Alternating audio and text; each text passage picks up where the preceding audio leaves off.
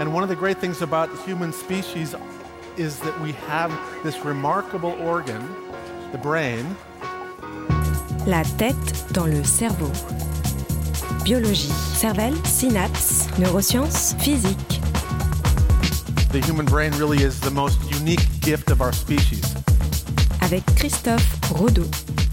En amour, le ou la partenaire romantique pourrait se trouver bien plus proche qu'imaginé. La tête dans le cerveau.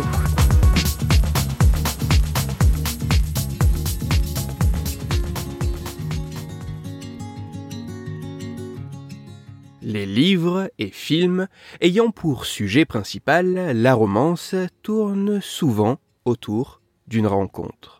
La rencontre de deux étrangers qui par certains aspects s'opposent, mais qui plus ou moins rapidement vont être attirés l'un vers l'autre avant de finir par succomber, après quelques embûches, à une folle passion.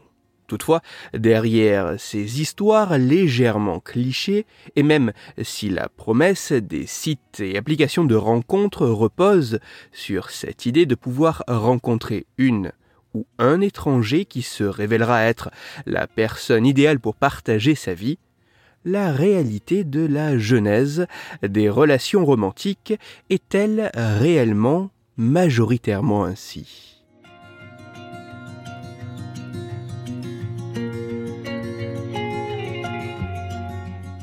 C'est notamment pour savoir si une relation amoureuse trouve son origine plus ou moins fréquemment suite à la rencontre d'un ou d'une inconnue que des chercheuses et chercheurs canadiens ont mené une étude sur près de 2000 participants.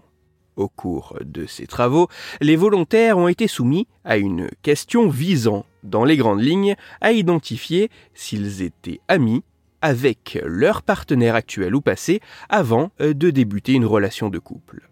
Cependant, pour aller un peu plus loin, les scientifiques ont également interrogé plus précisément un peu plus de 200 euh, de ces participants dans le cas où ils étaient amis avant de devenir partenaires romantiques, à la fois pour savoir combien de temps avait duré la période d'amitié avant de se transformer en histoire d'amour, mais aussi afin d'identifier si euh, le démarrage de cette amitié avait pour motivation initiale une intention ou une attraction romantique.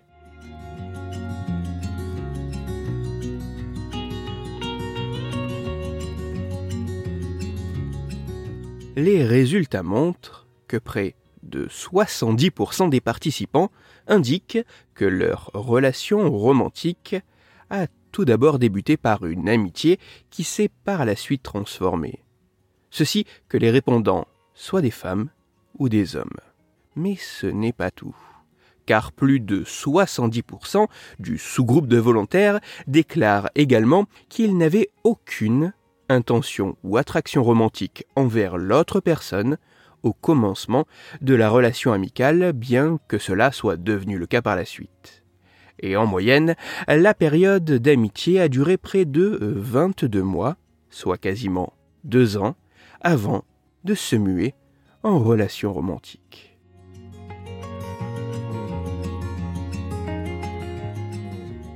Contrairement aux clichés, des œuvres de fiction et aux promesses des solutions de rencontres en ligne, et même si la relation amicale n'apparaît pas initialement pensée comme une stratégie de séduction, le ou la partenaire romantique serait au départ bien plus souvent une personne proche qu'un individu inconnu. Ainsi, la personne qui pourrait partager votre vie semblerait se trouver bien plus proche de vous que ce que vous pourriez l'imaginer. Les relations romantiques et l'amour sont des concepts complexes dont les mécanismes cérébraux demeurent encore nimbés de mystère. Même si cette étude est très intéressante, il faudra encore s'assurer que de tels résultats puissent se retrouver sur des individus d'origine, de culture et d'âge différents, mais aussi n'étant pas forcément en couple, et ceci sur la base d'autres éléments que des propos déclaratifs a posteriori, avant de considérer ces conclusions comme réellement solides. De plus, à partir de ces travaux, il serait particulièrement pertinent d'intégrer à l'avenir bien davantage l'origine de l'établissement de la relation romantique dans les recherches visant à un peu mieux comprendre les bouleversements chamboulant le fonctionnement du cerveau amoureux ou installé dans une relation de couple afin de mettre en lumière de potentielles subtiles différences. Toutes les références scientifiques m'ayant servi à écrire cette chronique se trouveront sur mon site Cerveau en argot. Afin d'approfondir la chronique d'aujourd'hui, je vous renvoie vers un article disponible gratuitement sur Internet, mais en anglais.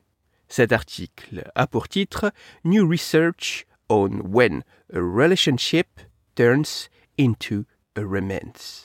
Il est écrit par Arash Emamzadeh et il est à lire sur le site psychologytoday.com. Dans cette chronique, il a notamment été question d'amour. C'est pour cela que je vous renvoie à l'épisode numéro 49 de la tête dans le cerveau. Dans cet épisode, vous découvrirez ou redécouvrirez que voir l'être aimé ou une personne que l'on connaît ne serait pas tout à fait la même chose pour le cerveau. Pour parler amour et romantisme, ou plus sérieusement afin de discuter science et cerveau, vous pouvez me retrouver sur Twitter, Christophe-Rodo, R-O-D-O, sur la page Facebook de la tête dans le cerveau et sur mon blog Cerveau en argot. Si vous avez des questions, des sujets dont vous voudriez que je parle ou des retours à me partager, n'hésitez pas à me le faire savoir directement sur mon compte Twitter, sur la page Facebook ou par mail à l'adresse la tête dans le cerveau gmail.com.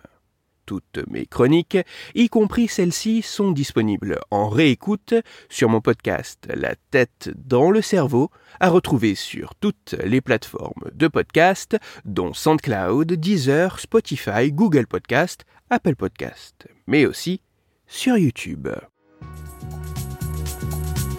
Christophe Rodeau. La tête dans le cerveau.